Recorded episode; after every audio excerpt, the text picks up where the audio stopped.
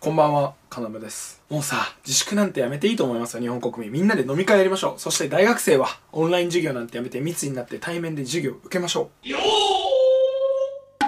日本医師会の会長、中川敏夫が、ものすごい密で大きなパーティーを都内で開催していたことが、週刊文春の報道で判明しました。日付は4月20日、ちょうど東京都では、まん延防止等重点措置、通称マンボウが発令されていた真っ只中でした。この通称マンボウと呼ばれる法令は、複数人での会食はダメよ。飲食店時短営業だよ。その他にも密になるお店は絶対許さない。大学も博物館も美術館もダメよ。こういった法令でした。え今日はですね、2つのポイントを話していきたいと思います。まず1つ目、日本医師会会長、中川敏夫が開いたパーティーの実態。えそして2つ目、もう日本国民こんなんだったら自粛やめようぜ。はい、それではやっていきましょう。まず1つ目、日本医師会会長、中川敏夫が開いたパーティーの実態です。それはですね、100人規模に至る政治資金パーティーでした。週刊文春を引用します。東京都で新型コロナウイルスの新規感染者が700人を超えていた4月20日、日本医師会の中川敏夫会長が自ら発起人となり、政治家の政治資金パーティーに参加していたことが、週刊文春の取材で分かった。東京都では、マンボウが適用されており、4月20日には、新たに711人の陽性者が確認されるなど、感染が拡大。3日後の4月23日には、緊急事態宣言の発令が決定した。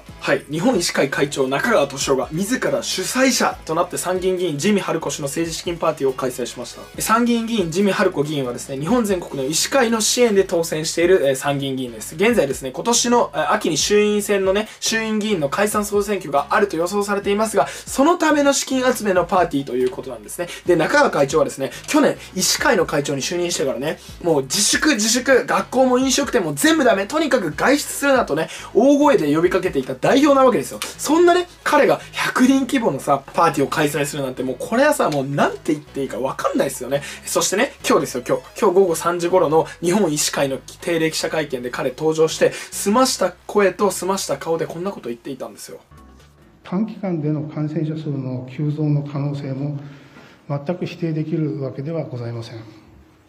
今後、全国的に感染が急増する事態になれば、全都道府県を対象にした緊急事態宣言の発令も、もし必要であれば、躊躇なく早めに出すべきだと考えています。はい。全都道府県を対象にした緊急事態宣言。パーティーやっといて、どの口が言ってんだよと思いません？え、さらにですね、中川会長はですね、数ヶ月前、こんな発言をしています。これはですね、集会や会食についての発言です。全国会議員、集会や会食の全面禁止の手本をいただきたい。え、まず、会より始めよ、です。そのような行動が国民の緩みの解消につながる。4人以下の会食なら感染しないと思うなら間違いです。はい、このように述べているんですね。え、国会議員に向けて会より始めようってさ、いや、そもそも会の会より始められてねえんだから、国会議員なんて自粛なんてできるわけないじゃないですかと。庶民にはね、自粛させといて、自分のことになったら大丈夫。感染予防はしっかりしてるからと、もうふざけんじゃねえよと思いますね。え、ちなみにですね、今、医療崩壊が起きてるのは、医師会が私立病院にね、全国の私立病院に協力を呼びかけていないっていうのも要因の一つですからね。え、東京都のね、病床率は今30%なんですよ。裏を返せば70%空いてるんですよ。空いてる病床を使えるようにするのが医師会、えあなたたちの役割なんじゃないでしょうか。はい、さて次にポイント2 2点目なんですが、もうさ、自粛なんてもうやめようぜって。これもう感情的には本当にそう思いません？もう理屈抜きにしてもですね、日頃のね、ノロマな行政のスピード感と、医師会の今回の副祥事、もう日本人は爆発してしまうんじゃないですか、医師会もさ、もうさ、政治資金パーティーもうやっていいですよ。やっていいよもう。だって選挙近いもんね。さすがに発起人の代表者、中川会長が政治資金パーティーに出ないなんてもうそれは部が悪いっすよね。わかりますよ。対面じゃなきゃお金集まりませんよね。